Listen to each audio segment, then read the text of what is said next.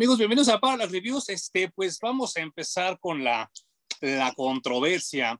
Eh, creo que los nuevos 52 y Flashpoint serán recordados para toda la vida como uno de los peores eventos que le pudo haber sucedido a DC Comics y particularmente a, Superman, eh, porque mucha gente está en contra de este Superman, el que ahora ya se le llama Superman de los nuevos 52, eh, que ellos nos trataban de establecer como el Superman de la nueva continuidad, el que iba a reescribir el concepto de Superman para toda la vida, pero pues creo que, que, no lo lograron. Eh, pero esta vez yo quiero hacer como abogado del diablo. Generalmente me oyen quejarme de las cosas y, y contradecir a mucha gente, pero esta vez yo quiero abogar por este personaje, por este esta encarnación del hombre de acero, uno de mis personajes favoritos y el favorito de nuestro invitado Humberto, que hoy nos transmite desde Alemania. Ay, sí, cómo no. Saludos para las reviews desde Cancún. Yo estoy de acuerdo contigo en que parecía ser una de las peores ideas, pero a final de cuentas eh, no terminó siendo tan mala y creo que hay mucho de rescatable con este Superman, pero también tiene muchísimo criticable y al final descubrirán que pues no solo lo notamos nosotros, y también lo notaron los editores de DC decidiendo terminar con este Superman. Em, ¿Con qué quieres que empecemos? ¿Con lo que pasó, la historia, o lo bueno, lo malo? ¿Cómo qué te gustaría platicarles primero aquí a, nuestros suscriptores? Lo primero que hay que decir es que Flashpoint acabó con el universo DC, lo borró por completo. Entonces empezamos con una página en blanco y agarraron esa oportunidad para reinventar los, a todos los personajes, pero en, específico al que comentamos hoy, que es Superman, decidieron hacerlo más joven, mucho más joven. Mucho, mucho, mucho. Tanto que eh, comparte departamento es roomie de Jimmy Olsen. Ah, sí, cierto. Y juegan videojuegos juntos. es una actividad que tienen. Entonces vemos un Superman súper mega joven, un poco más en contacto con los tiempos eh, modernos y que uno de los detalles más importantes es que no tiene interés de amorío con Lois Lane. Sí, no, y, a mí me encanta la idea.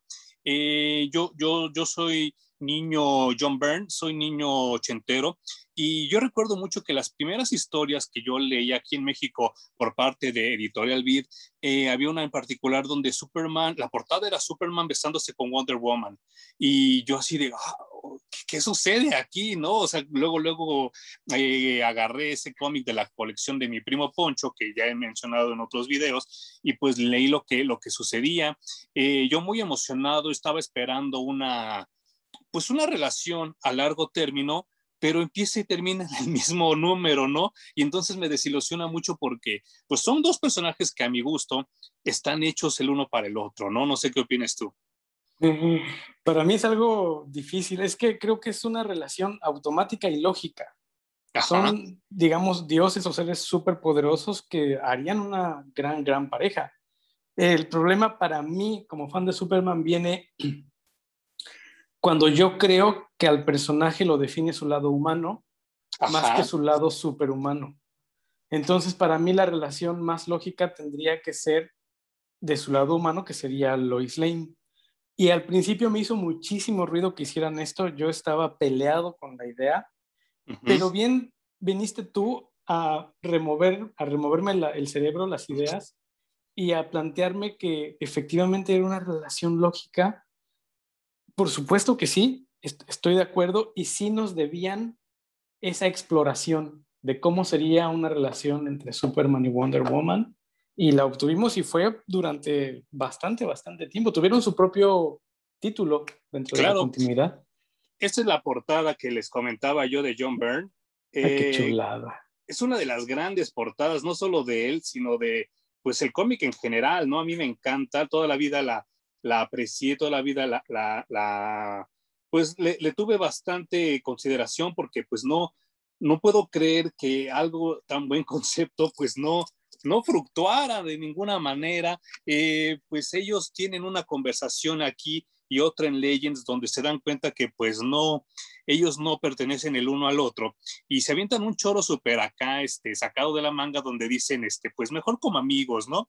Eh, yo, considero que Superman sí podría ser pareja de Wonder Woman, pareja de Lois Lane, pero también pareja de Lori Lemaris, pareja de Lana Lang, pareja de, quien se le antoje, porque es Superman, ¿no? No con eso quiero decir que, que debe de, caer en la promiscuidad, no quiero decir que con esto debería ser como un playboy tipo Tony Stark, pero estamos hablando de un hombre bastante atractivo, de acuerdo a los cánones de los cómics, eh, y que pues obviamente él, hasta en un cómic se llegan a burlar de esto en, en la Liga de la Justicia, no me acuerdo si fue de Grant Morrison o, de, o de Mark Wade, que decían que pues él, obviamente su fuerza de voluntad es mucha, porque pues el estar tan rodeado de tantas mujeres hermosas, pues él a fin de cuentas le despierta la libido. Y él se tiene que controlar al ser Superman y tiene que, debe de tener como super fuerza de voluntad para no andar como que cachondeando por todos lados. Y me dio mucha risa cuando yo lo leí eso, pero pues a cierto punto tiene, tiene razón, ¿no? Eh, a mí me gustó mucho, mucho, mucho esta onda, eh, sobre todo porque, pues en la vida real a veces sucede, ¿no? Tú crees que una pareja es como la perfecta para ti, pero poco a poco empieza a ver como bemoles.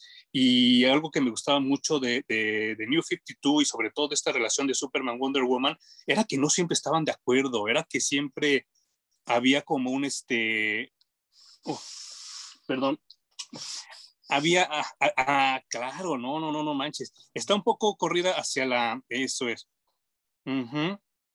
Y, y esa, esa, portada es como de las más románticas de la, de la vida y muy, muy parecida a la de John Byrne, ¿no? Era como un tributo a la de John Byrne también.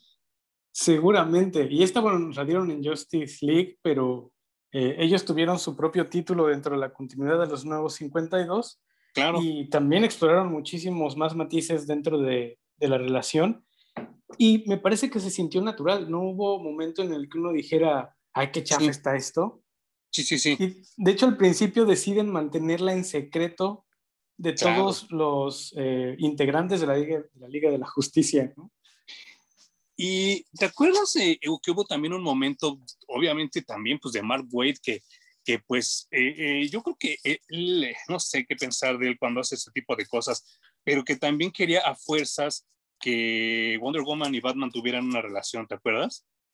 Sí, coquetearon en, en muchas ocasiones, lo vimos incluso en la Liga de la Justicia Ilimitada. Y claro, en la animación. Casi los vimos como pareja, ¿eh? A nada. Sí, a mí no me gustaba nada esa relación. No, tampoco tiene mucho sentido. Y bueno, es que volvemos un poco al punto de que Batman en los últimos años no tiene mucho sentido. Sí, no, no, no, no manches, no, no. Aquí tengo otra portada, porque les comentaba que ellos nunca, no, siempre estaban de acuerdo, ¿no? A fin de cuentas, la Mujer Maravilla es una persona pues con una opinión muy cimentada y pues Superman también, ¿no? Y, no siempre estaban como, como en buenos términos. Y pues aquí podemos ver ya este uniforme de Wonder Woman ya en plateado. Eh, pues obviamente regresan los shorts porque cuando le ponen leggings la gente reclama, ¿no? Dice que no, que esa no es la Mujer Maravilla y que pues regresemos a lo clásico, a lo típico, y pues ya está en shorts de nuevo, cosa que pues tampoco duró mucho porque ahora ya trae falda como, como hace 80 años que la, que la inventaron. Pero yo también considero que ese es uno de los buenos puntos de, de, de New 52. Afortunadamente ahora con lo que sucedió en Doomsday Clock, pues ya sucedió, o sea, sí tiene continuidad y sí probablemente algún día veamos así como un, este, pues no, sé si triángulo amoroso, pero se va a recordar que algún día Superman y Wonder Woman tuvieron una relación. Es más, yo recuerdo mucho que tú tienes un cómic de Phil Jiménez, donde Lois Lane entrevista a Wonder Woman y es bastante tensa la, la entrevista, ¿no? Sí, al principio, al principio yo creo que sudan un poco las dos porque eh, pues saben que siempre ha habido una tensión, no solo entre Superman y Wonder Woman, sino la tensión agregada de que la sociedad pues le parece que sería algo completamente natural, como tú, como tú bien lo mencionabas, ¿no? Y Lois Lane siendo, aún siendo una mujer tan segura y, tan profesional, pues de todas maneras le tiemblan las patitas cuando entrevista a Wonder Woman, ¿no? Y, y, está súper cañón, este, si, si ese número creo que nunca fue publicado aquí en México, pero eh, no, no, este, se lo recomiendo si lo encuentran porque yo me he tardado muchos años, no lo he encontrado, solo leí cuando cuando me lo prestó Humberto no lo he encontrado. Y vaya, no sé si opinas lo mismo. Eh, otro de los puntos fuertes que a mí me agradaba mucho del Superman de los nuevos 52 era como el uniforme, ¿no? No, no tal cual eh, el, el, que se manejó al final, pero esta onda del Superman con botas, con una playera ah. y semirrapado, se me hacía muy interesante. No sé qué opinas tú. De hecho, es un detalle muy, muy bueno. Eh, este Superman también me gusta que lo que hace es explorar el Superman de la gente, el Superman de, digamos, de a nivel de calle un poco. Porque ese uniforme llega a Metrópolis, se consigue una tienda en donde imprimen playeras Y, y, pide así de, me da 80 playeras con este logotipo, por favor. Sí, pero las quiere todas iguales. Sí, ¿y qué es? ¿Es como una insignia de un equipo o algo? Eh, no, no, no, pero ustedes, usted hágamelas así. Y entonces así salía, ese era su, su primer disfraz. Se mandó a hacer sus playeras y con eso salía y era el Superman que, como lo veíamos en el de 1938 y principios de los 40, que iba por, eh, por las grandes corporaciones y sus grandes cabezas a exigirles que no se mancharan con la gente. Y, no y entonces hacía que confesaran sus crímenes o sus malversaciones de fondos, sus evasiones de impuestos. Estaba re bueno, me parece que era un gran, gran acierto de este nuevo Superman. Y obviamente ese, ese uniforme basado en, en el Superman de los Fleischer de los, de los 40, aquí podemos ver la S que está con un fondo negro y un filo en amarillo, y es exactamente el mismo que trae aquí. Y como comentaba el buen Hum, pues sí, aquí Superman se avienta un tiro hasta con la policía, ¿no? Porque eh, esta saga de, Justice hablaba de la brutalidad policíaca en la gente, ¿no? En estos este, altercados, en estas manifestaciones que hace la gente en Estados Unidos, que si supieran las manifestaciones como son aquí en México, pues yo creo que llorarían, ¿no? Porque allá son bastante tranquilas y aquí pues es la pura violencia. Y con todo y todo, Superman se tiene que enfrentar a fuerzas policiales en este tipo de, de, pues de, sagas. Y como comenta Humberto, eh, quería ir tras el criminal común como lo hacía en la Edad de Oro. Y yo me acuerdo mucho que esa era la tirada que decía George Pérez, que él quería regresar un poco a este Superman no tan buena onda, no tan este, amable, sino que era de los que, pues, por ejemplo, eh, yo le comentaba a, a, a Hum alguna vez que en estos episodios de Superman hay uno que es de los primeros dos, dos o tres, no me acuerdo, que al científico loco cuando lo capturo, lo, captura, perdón, lo avienta de plano a la, celda y el, científico se da un golpe, o sea, no hay nada, no hay nada como que este, te doy chance porque yo tengo más poder que tú, sino lo, avienta y lo refunde en la cárcel.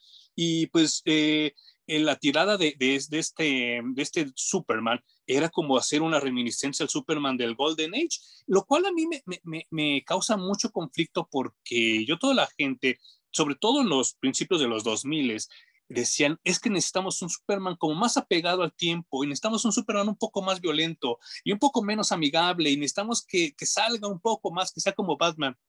Y New 52 nos lo dio y a la gente no le gustó. O sea, no...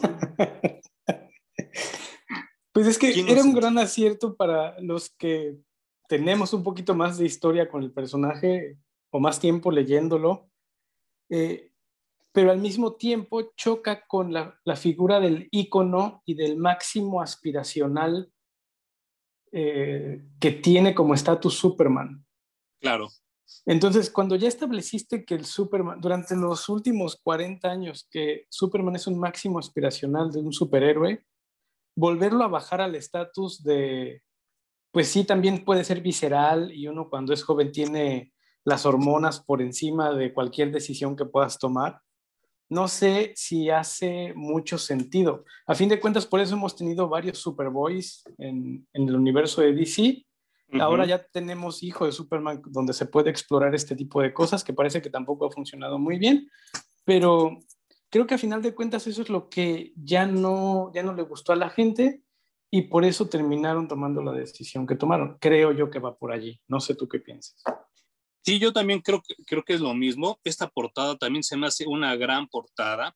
Eh, creo que, que, aquí representa muchas, muchas cosas de las que nosotros podemos ver. O sea, si nosotros salimos a la calle y vemos gente con una playera de Superman, generalmente trae jeans y generalmente trae tenis, aquí trae botas porque obviamente está haciendo como una analogía de, del granjero de Kansas, ¿no? Pero todos los que usamos playeras de Superman y usamos jeans, pues al ver esta playera, esta playera, perdón, esta portada nos emocionamos muchísimo porque pues es como quisiéramos vernos todos, ¿no? Es como esta fantasía de, de, de ser un poco como Superman. Eh, otra cosa que, que, que, me gustaría comentar para comparar contigo, eh, otra cosa que, me enloqueció y que tiene, tiene un poco que ver con lo que estamos hablando de este Superman de playera, eh, algo que, que, siento que era muy necesario y que era como muy conveniente que saliera en este momento, era que Superman tuviera un nuevo poder. Y entonces tiene un poder llamado Solar Flare, que es donde Superman desecha toda la energía solar que ha acumulado con el tiempo con una gran explosión y esa explosión pues no solo acaba con todo lo que está a su alrededor, sino le quita los poderes por un tiempo y se me hace genial, se me hace hasta un poder que estaría muy bien verlo en videojuegos, no sé qué crees tú. Sí, es, o sea, lo deja vulnerable, gasta completamente su energía en una explosión. A mí tampoco me convenció mucho al principio. Hay un chorro de cosas que al principio no me convencían de, de Superman de los nuevos 52, que después me hicieron mucho sentido. Obviamente por eso tengo amigos como, como Emanuel que me hacen ver las cosas oh, bajo una óptica completamente distinta y que a fin de cuentas funciona muy, muy bien como, como poder de Superman y que además te, le permite a los escritores explorar nuevas dimensiones en el personaje porque después de utilizar este nuevo poder, queda como un ser humano común y corriente eh, durante las siguientes 24 horas, o al menos eso es lo que Batman le dice, que es, que es lo que ocurre, ¿no? En lo que se vuelve a recargar, digamos, energía solar. Pero sí, creo que a fin de cuentas fue, fue un acierto que no hemos visto explorado con el Superman que regresaron. ¿eh? Pero hasta donde tengo entendido, sí se queda con esos poderes, ¿eh? O sea, yo, yo he leído como que varios artículos donde, pues como comentábamos hace rato, a partir de, de Doomsday Clock y de Death Metal, ya la continuidad se establece como una sola y pues sí se queda. el problema es volverlo, volverlo a explorar, porque creo que hasta Supergirl ya también está como que ejerciendo este tipo de, de poderes y a mí me pareció genial la vez que que, que, yo lo leí. Y pues si algún día tenemos un buen videojuego de Superman, me encantaría ver eso. O sea, yo me acuerdo mucho que cuando jugamos tú y yo el de Incredible Hulk Rampage, que hay que Hulk hace como una radiación gamma brutal y que también saca como todo su excedente de poder y explota todo lo que hay alrededor. Creo que con Superman se vería genial, genial entre su, este repertorio, repertorio de poderes. Y no, no, no sé si también estás de acuerdo conmigo. Eh, otra de las cosas que también en el momento mucha gente pues brincó y no quiso y este se, se enojó mucho y eh, hizo como que pues todo un despapay en social media. Superman deja de ser Clark Kent y se cambia el nombre por primera vez en, en 80 años, ¿no? Se llamaba Archie, Archie, no me acuerdo su apellido, no, tampoco me acuerdo su apellido, pero decide darle muerte a, Clark Kent. ¿no? Finge la muerte de Clark Kent porque considera que ya no tiene uso para esa identidad. Ajá. Porque él piensa que el futuro para él es ser Superman 100% y este nuevo alter ego es un bombero. Sí, claro. Entonces dice que le permite ser superhéroe, además seguir ayudando a la gente incluso cuando está en su, en su alter ego, pero también eh, dura poco porque regresará a ser Clark Kent después de platicar con Batman. Batman es el que le dice que definitivamente tendría que regresar a ser Clark Kent y pues un poco eh, jugándole a, a que también su, su, lado humano y a que su parte como reportero, todo lo que escribía cuando era Clark Kent, ayudaba muchísimo y, ayudaba a dar perspectivas nuevas de, de, la humanidad, ¿no? Y es que si no me equivoco, eh, ya es Archie Clayton, se llamaba Archie Clayton. Eh, si no me equivoco, todo esto era, era cuestión de, de, porque Lois Lane expone su identidad, ¿no? Y entonces él se siente como traicionado por todos. Y entonces como que dices tú, eh, como bien dices tú, se recluye, cambia su identidad, se va de bombero y ayuda a mucha gente. Y sí, o sea, regresa como, como periodista, porque a fin de cuentas, a mí esa parte sí me brincaba mucho, ¿no? Yo creo que Clark Kent siempre debe ser como periodista y siempre debe estar como informando, eh, pero sí me pareció como muy bien esta onda de que pues cambiara un tiempo, ¿no? Que no fuera Clark Kent, sino que crear a otra nueva persona y a fin de cuentas establecer lo que Siegel y Schuster eh, nos dieron hace 80 años que se llamaba identidad secreta, ¿no? Claro, sí, de hecho ocurre dos veces. Eso que mencionas es mucho más adelante en el título y esto de que eh, finge la muerte de Clark Kent ocurre, creo que en los primeros 10 números de los nuevos 52, una cosa así. y es muy, muy poquito tiempo. Otra cosa que te quería comentar es que eh, con los nuevos 52, DC tiene un auge fenomenal. O sea, yo empecé a leer los nuevos 52 con cómics traducidos al español, editados por, por Televisa. Y pues obviamente el auge fue tal que llegaron aquí a México, se hicieron impresiones y reimpresiones en nuestro país de estos cómics, de los números unos de Wonder Woman, de Batman, de Justice League, de Aquaman, de Superman. Fue de verdad increíble. Yo de los únicos cómics que he escuchado que tienen quinta reimpresión en Estados Unidos son el primer cómic donde aparece Doomsday de cuerpo completo en la muerte de Superman y el Action Comics de los nuevos 52 hasta la quinta reimpresión tuvieron estos cómics. Es una locura. ¿Este? ¿Este tiene quinta eh, reimpresión? El número uno, esa es una portada variante. Ajá. Hay, otra donde sale con las patrullas y las luces de los policías en el fondo y sale brincando igual con el traje y la capa que acaba de mostrar. Claro, sí es cierto, ya no me acordaba de esa portada y me parece como, como muy buena, sí es cierto, ya no me acordaba. Y, pues, ¿eso, ¿eso habrá sido indicio de que queremos un nuevo inicio o de que las historias empezaron bien y se descompusieron? ¿Cómo, cómo, cómo lo, lo verías tú esto que me platicas? Pues creo que primero generan mucha, eh, mucho interés después de que Flashpoint desaparece por completo del universo. Entonces, todos nos preguntamos qué, qué van a hacer.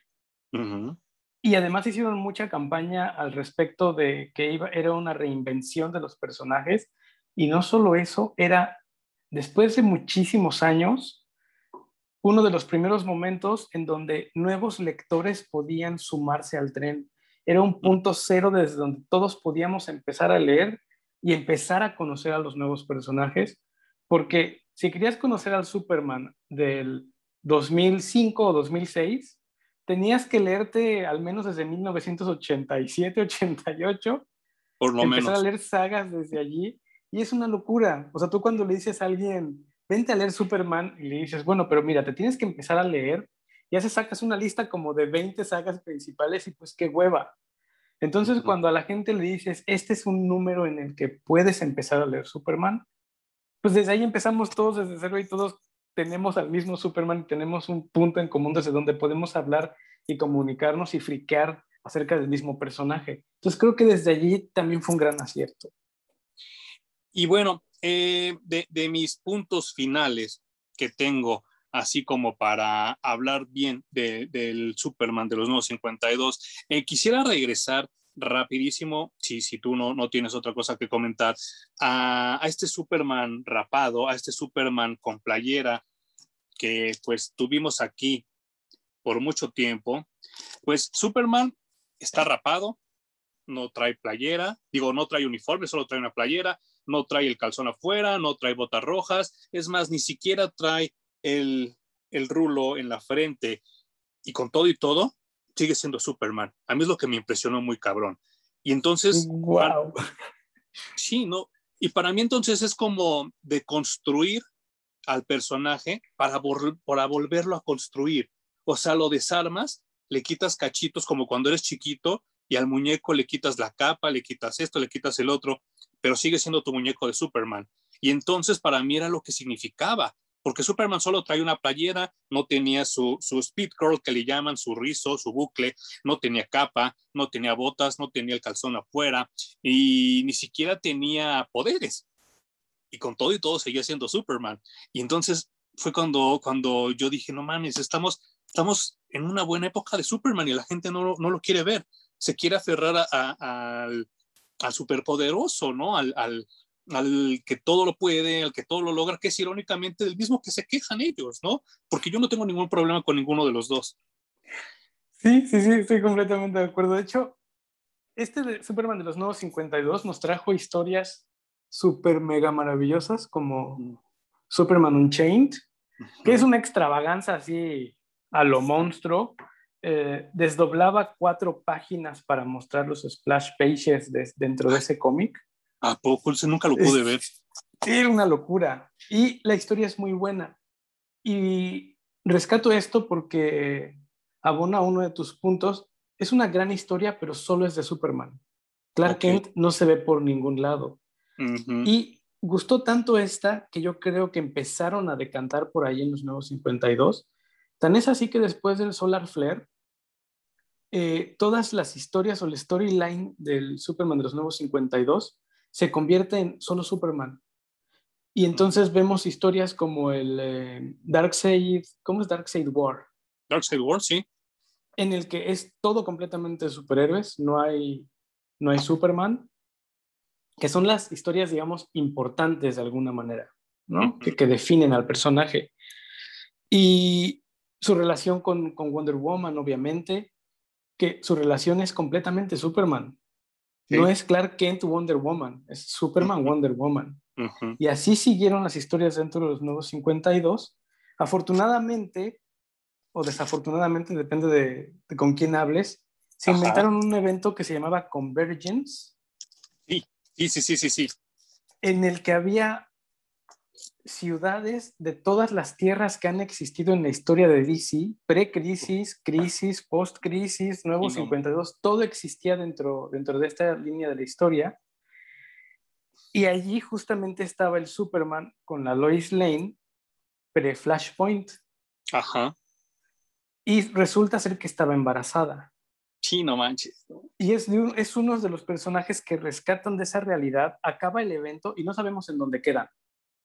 Sabemos que los llevaron a alguna tierra, tuvieron que elegir una tierra porque les informaron que la tierra en donde ellos vivían desapareció del, universo, entonces solamente quedaban ellos. ¿Qué querían?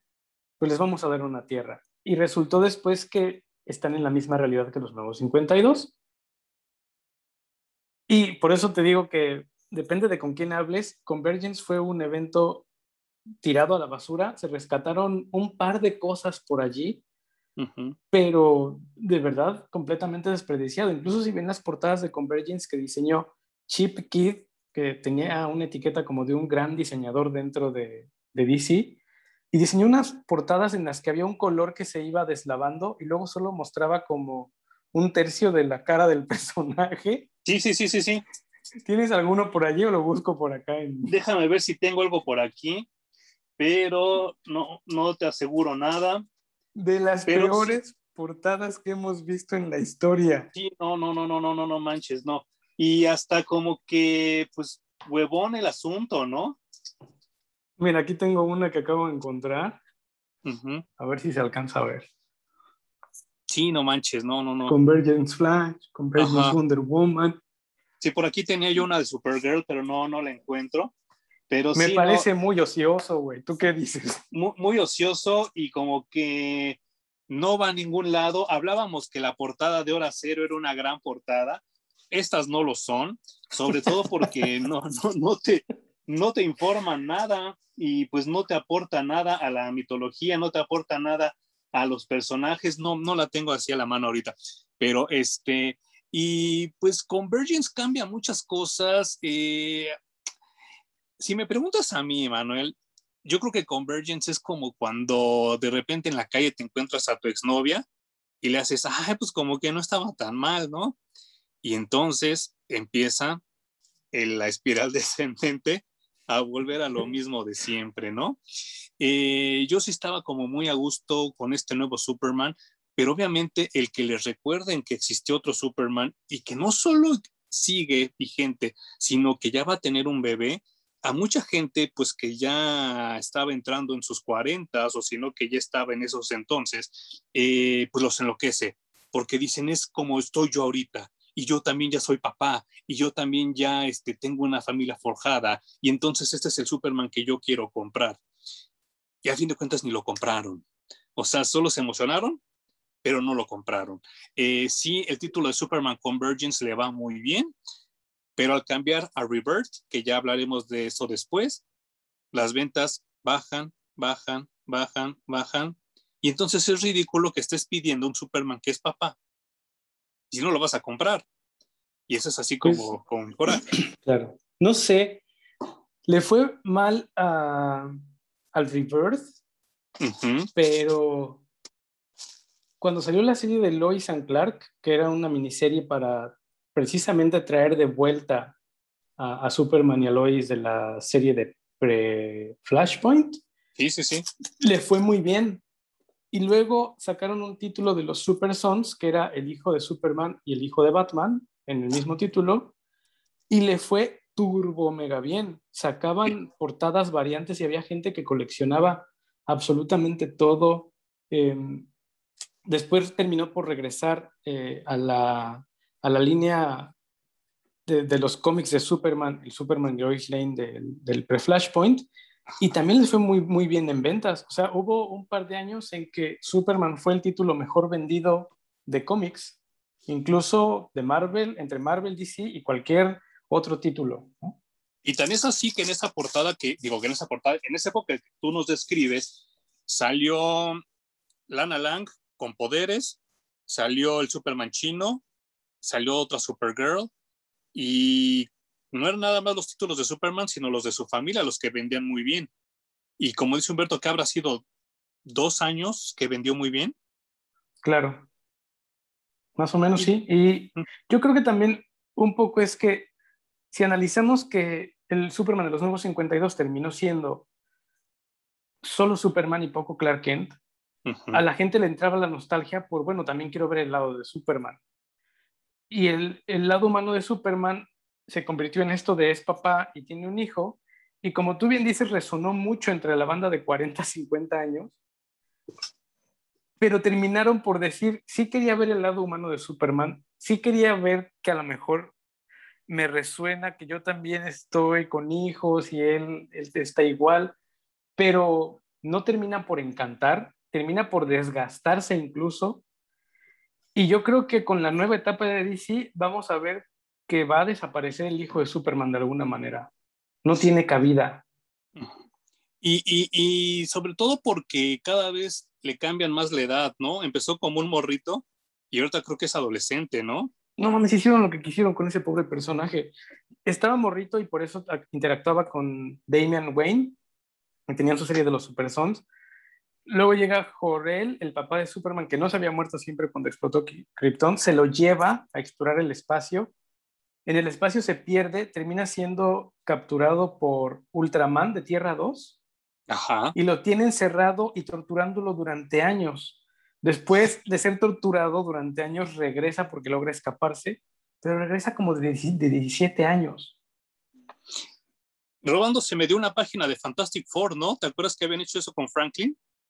Sí, también han hecho lo que han querido con el pobre Franklin Richards, también creo que no tiene cabida regresa este Jonathan Kent de 17 años y a los días le caen los, los Legion of Superheroes y se lo llevan a vivir al futuro. Como hicieron con Supergirl en su momento. ¿Qué rayos?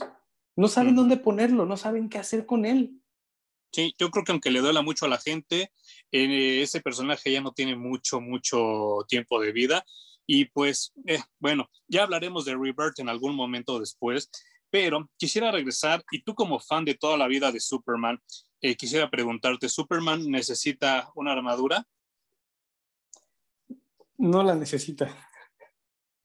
¿Por qué nos la habrán querido dar acá los del nuevo 52 y por qué se aferraron a tenerla tanto tiempo? No sé, y además me parece muy curioso que la insignia era lo que guardaba la, la armadura. Entonces, prácticamente era como el anillo de, de Barry o de Wally, ¿no? Que se lo pone y desde allí se le empieza a generar el traje un poco al estilo de Tony Stark en, en las últimas películas de Marvel, donde tienen nanobots y se va reconstruyendo. De hecho, hay pocas ocasiones dentro de la continuidad de los nuevos 52 en los que se le destruye la armadura a Superman y se regenera sola con el tiempo, se empieza a construir otra vez y tiene otra vez su armadura completa. Obviamente es innecesaria porque Superman es invulnerable. Y otra cosa que tampoco me pareció lógica es que la capa de Superman es indestructible y de hecho en varias ocasiones protege a la gente con la capa y la capa hace las veces de armadura. Entonces a la gente no le pasa nada mientras está envuelta en la capa de Superman. Y, pues eh, yo no sé si fue reminiscencia de que Iron Man estaba muy de moda y le quisieron dar como este feeling de el hombre de acero contra el hombre de hierro, o que era un homenaje a, un capítulo también de la serie animada de, de, Superman, que también se pone una armadura como blanca, ¿no? Y va al espacio, pero sí me parece como muy, pues mucha fun. Sin embargo, en el evento que comentas de Doomsday Wars, no, perdón, Darkseid War. Sí. Eh, pues esta armadura, en vez de que la tenga Superman, le hacen una Lex Luthor y me parece tan, tan buena idea eso. No sé, no sé, este, no sé qué piensas tú de esta armadura que le dan a Lex. Yo creo que estamos enamorados del Lex Luthor con armadura desde los super amigos. Sí, Desde ahí nos viene ese amor, sí, te estoy completamente convencido. Y que además Lex Luthor siempre ha encontrado la manera de pelear contra Superman con el intelecto y con el poder y el poder político que tiene también. La única manera en la que puede pelear físicamente con Superman es con una armadura y es las únicas ocasiones en las que podemos verlos ponerse a los madrazos, ¿no? entre esos dos. Claro, eh, a fin de cuentas, esto que vemos en, Dark Side War es un, un, rehash, es como un volver a contar la, la, historia que se vivió en los 70 donde el ex Luthor es exiliado a un planeta donde él se convierte en el patriarca.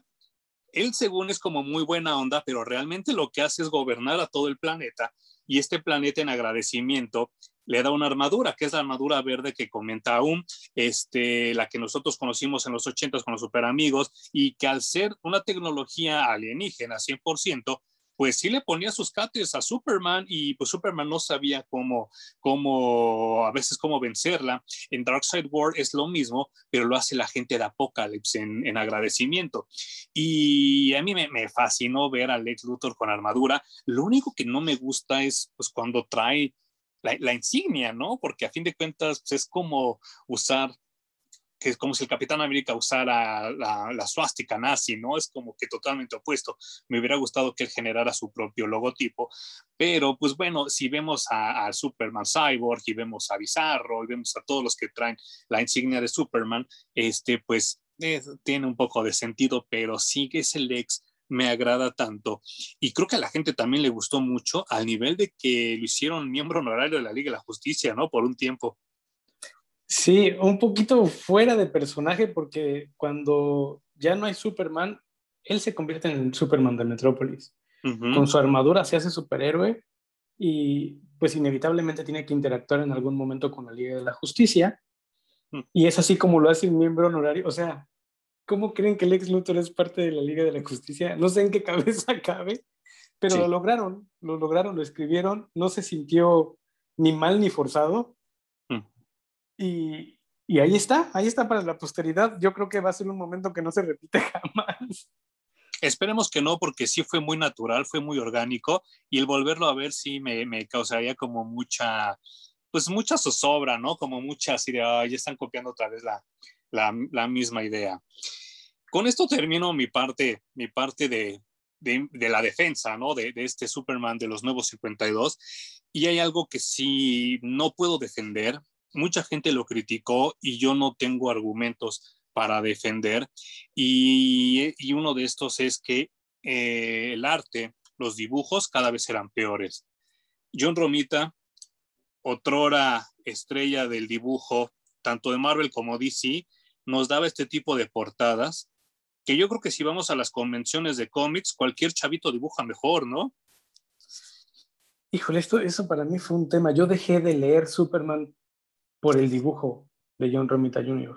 me alejó por completo, me alienaba, ya no, no podía meterme en la historia. Al ver sus dibujos era así como, no tiene, no tiene narrativa de secuencia, eh, está mal dibujado, ni siquiera es Superman.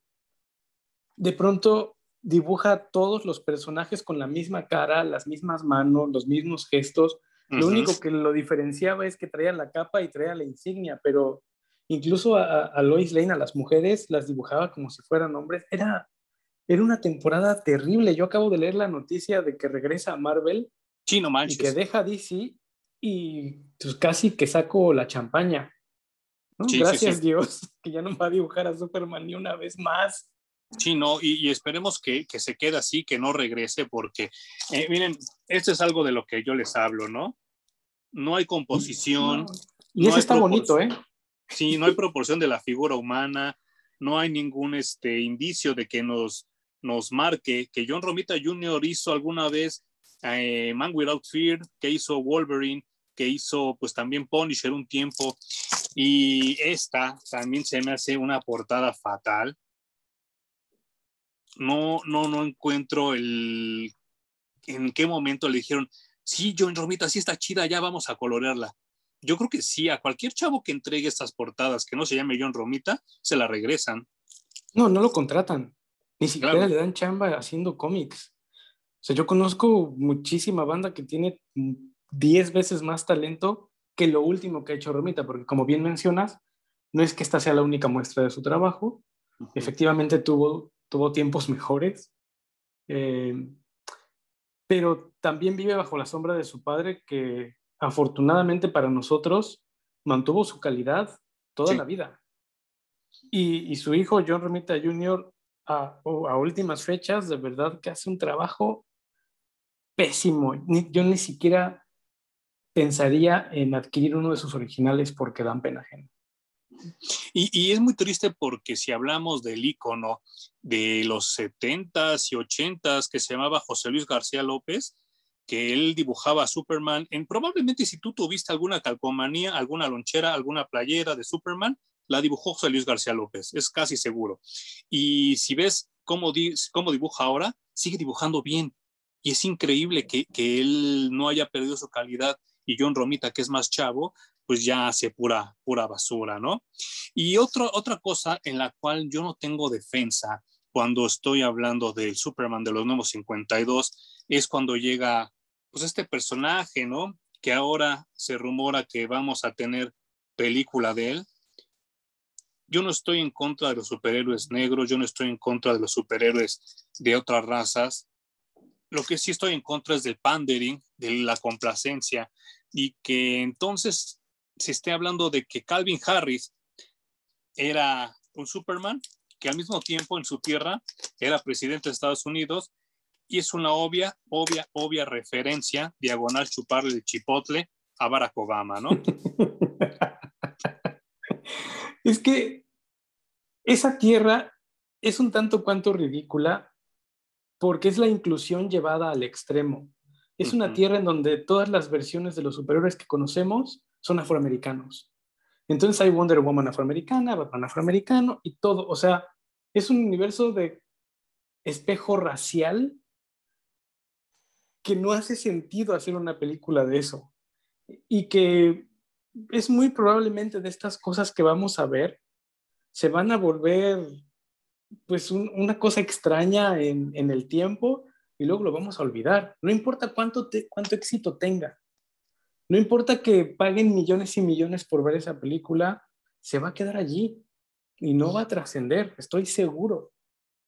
Yo creo que, que, este asunto del Superman negro y de la película que va a salir va a ser como cuando Clark Kent renuncia al Billy Bogle y se va a trabajar a la televisión, ¿te acuerdas? Sí, y si no te acuerdas, es y si no te acuerdas, es exactamente mi ejemplo. No, no, no, sé qué va a pasar con, con, no sé siquiera si vaya a ver la luz ese, ese proyecto. Creo que incluso la comunidad afroamericana, si tiene un poquito de decencia, pediría que les hicieran una película de un, superhéroe afroamericano que tenga DC, que sí los tiene. Desafortunadamente, el único referente es la película de Steel que hizo Shaquille O'Neal. y, y, que, pues no, también resultó un producto terriblemente malo. No, y, y, que afortunadamente la hizo con su propia lana, ¿no? O sea, pues ya si fue churro, pues él lo pagó y él lo sufrió, ¿no? Pero pues yo preferiría ver otra película, un remake de Steel, que esto que estamos viendo, ¿no? Esta, esta cultura de, de los demócratas queriendo hacerse los buenos de la película cuando pues todos sabemos que no, que no es así, ¿no? Y esas son dos cosas que yo no puedo defender de Superman de los nuevos 52. No sé si tú tengas algo que así que de plano a ti te, te, te choque mucho y que te brinque y que no lo puedas defender del Superman de los nuevos 52. A mí lo único que siempre me brincó fue la armadura, que no, nunca le vi el sentido no la necesita y yo creo que no solo yo, los dibujantes la odiaron también. Porque ha de haber sido el doble de chamba dibujar a Superman por la cantidad de líneas que le tenían que poner. Y pues el colorista seguramente también la sufrió un poco. No sé, creo que la armadura no funcionó para nadie.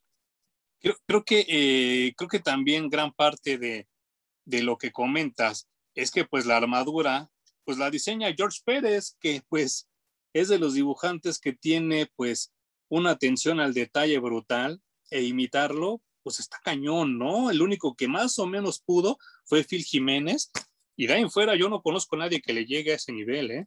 Y entonces, como, como bien comentas, pues sí es difícil imitarlo. Digo, aquí está la prueba con Romita Junior, ¿no? Que, que se ve nefasta esta armadura, se ve horrible. Y pues, ¿qué podemos decir de lo demás, no? Eh, pues no sé, eh, eh, hay, cosas que, yo rescataría mucho, hay cosas que yo creo que con el tiempo se van a, a, recontar, que se van a volver a traer y que la gente va a voltear hacia atrás y va a decir, pues no estaba tan malo como nos, nos acordamos, ¿no? Y creo que sí merecía una segunda oportunidad y algún día hablaremos del Superman eléctrico que creo que fue muy parecido a lo que estamos platicando, ¿no? Híjole, sí, no tan parecido porque fue muy desafortunado. Este, como ya les decimos, no está nada, nada, nada mal. Terminaron matándolo y regresando al, otro Superman. Eh, creo que los dos son disfrutables, pero si la idea era establecer una, una nueva continuidad, no les debieron de haber temblado tanto las piernitas y hubieran reinventado o, agregado un giro nada más a este nuevo Superman de los nuevos 52 y pudo haber funcionado. Incluso pudieron haber terminado con la relación de Wonder Woman, meterlo en una relación con Lois Lane otra vez, si es que eso nos hacía demasiado ruido. Y finalmente eh, podrían regresar a algunos aspectos del anterior que nosotros buscábamos en el nuevo y no hubiera tenido problema. Creo que podríamos seguir con este Superman. Eh, bueno, como comentaba un, hace rato, pues las cosas no, no, no van bien. Creo que sí, Romita Junior es un clavo muy fuerte en el ataúd del Superman de los nuevos 52. Las ventas empiezan a bajar cada vez más. Tratan de hacer como historias controvertidas para llamar la atención y entonces la gente va por el cómic y ve que Romita Junior dibuja y no se lo lleva. Una de ellas es que Superman renunciaba a su ciudadanía eh, como norteamericano y se hacía como ciudadano del mundo, no pega tampoco. Eh, y, durante los eventos de la guerra de Darkseid, Superman está infectado por, pues, por lo que sucede ahí, más un ataque de, de kriptonita que él sufre en este número. Y entonces empieza a fraguar que este Superman ya va a morir. Y no sé qué opinas tú, mi querido Hum, platícame qué opinas de The Last Days of Superman. Me encanta. Se me hace una gran manera de despedir a, un personaje. Las últimas viñetas en las que desaparece son terribles. Las, las sientes en el alma porque es ver morir a un Superman y un Superman que, como les decimos, no era tan malo.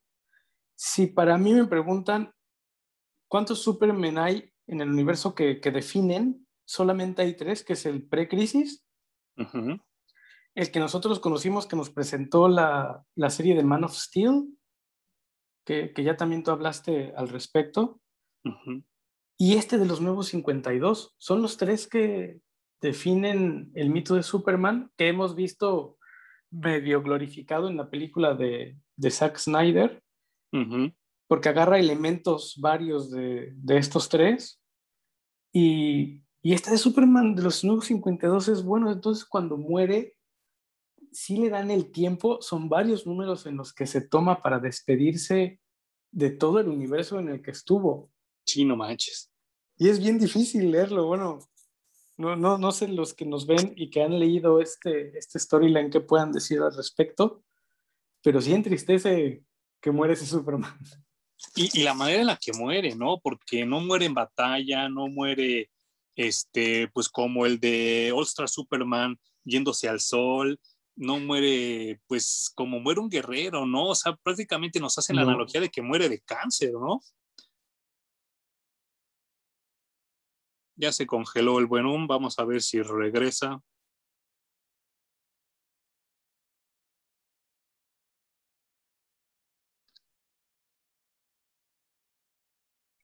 Bueno, mientras regresa sube el buen aquí les voy a mostrar otras portadas de aquellos días, ¿no? Donde el Superman de los nuevos 52 pues reinaba. Aquí tenemos el otro que es otro Superman que nos trataron como de, de introducir en esos años, que es donde se descubre el Solar Flare. Tenemos pues también aquí, ya regresó el buen Hum. Listo. No te, no te oímos, mi Hum. Ya estoy. Pues, Muy eh, bien. Qué, qué, qué, buena historia la de Savage. Ah, claro, sí, sí, sí. Era lo que estaba comentando ahorita acá en lo que tú regresabas, que pues lo enfrentan contra Vandal Savage también, que nunca se había dado, ¿no? Nunca se había dado este enfrentamiento. Y terminan siendo amigos, porque terminan encerrados en una realidad en la que solamente existen ellos dos. Y, se dan cuenta de que tienen que cooperar. Claro, y aparte, pues, eh, hasta cierto aspecto, son parecidos, ¿no? Son como dos seres semidioses. Y que buscan de alguna manera algo similar, solamente la metodología es completamente distinta, está peleada una con la otra. Pero que al darse cuenta de sus puntos en común, terminan colaborando y es una de las historias más conmovedoras, creo, de los últimos días de Superman.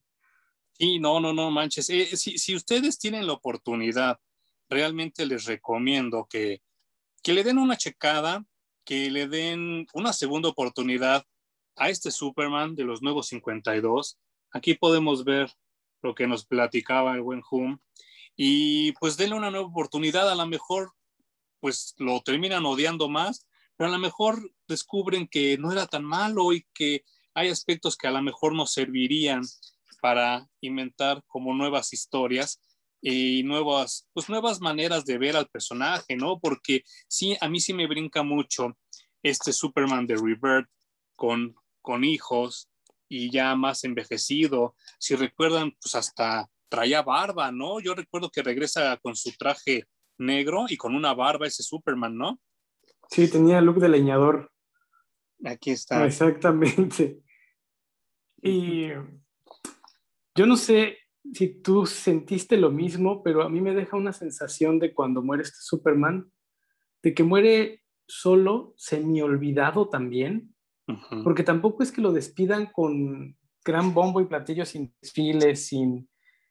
Estamos acostumbrados a que cuando muere un héroe le hacen un, uno o dos números específicos en los que se juntan todos los superhéroes a, a despedirlo y hacerles un memorial y hacer un recuento de las cosas que vivieron con el superhéroe o la, la superheroína.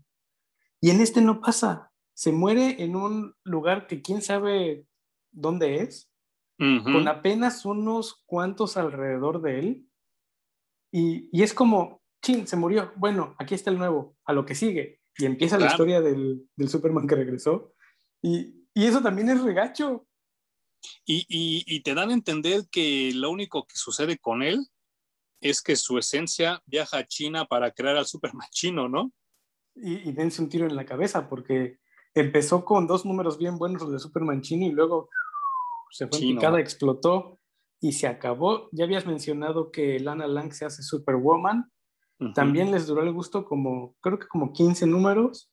Y también a la chingada. O sea, Lo único que sobrevivió fue este Superman que regresó, porque todo lo demás se acabó. Sí, no manches. Y es una tristeza porque no, no había cosas tan malas y insisto que redescubrirlo es como algo muy interesante que a lo mejor pues te gustaría a ti como, como lector de cómics, eh, pues escuchar un poco de lo que opinamos Jum y yo y darle una segunda oportunidad y reevaluar y revalorar al Superman de los nuevos 52, que yo creo que es de las cosas más rescatables junto con eh, Linterna y con Aquaman. Creo que fue de los que le fue mejor, ¿no? Sí, definitivamente. Eh, Aquaman es uno de los personajes que sufre regularmente de que le dan series y dura muy poquito. En este universo fue uno de los mejores personajes y mira, hasta el Batman, que yo pensaba que no era tan bueno, después de ver en lo que se convierte Batman con esto de metal, mm. Dark Knights Metal y Death Metal y Metal hasta por el fundillo. Sí. Creo que hasta el Batman de los nuevos 52 era mejor que estas nuevas cosas que estamos leyendo. Sí, no manches. Sí, sí, sí, sí. sí.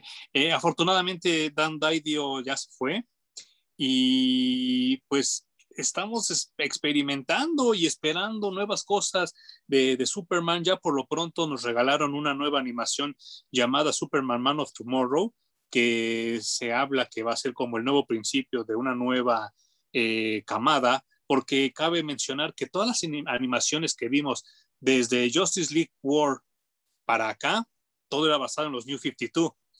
Y entonces estas nuevas animaciones ya van a ser basadas en, en Rebirth, ¿no? O, bueno, ya ahora en, en Death Metals, ¿no? Sí, ya después de Death Metal, que también es otro evento del tamaño de Flashpoint que borra absolutamente todo y todo se tiene que volver a empezar. Pues veremos qué tal, qué tal resulta. Empezaremos a ver títulos ya más constantes, porque ahorita vemos miniseries y títulos que son de uno o, dos o cuatro números, y las series normales empezarán por ahí de mayo, junio. Veremos a ver qué, qué tal y por el momento estamos leyendo justo esa exploración de a ver qué funciona, a ver qué nos gusta, a ver qué no.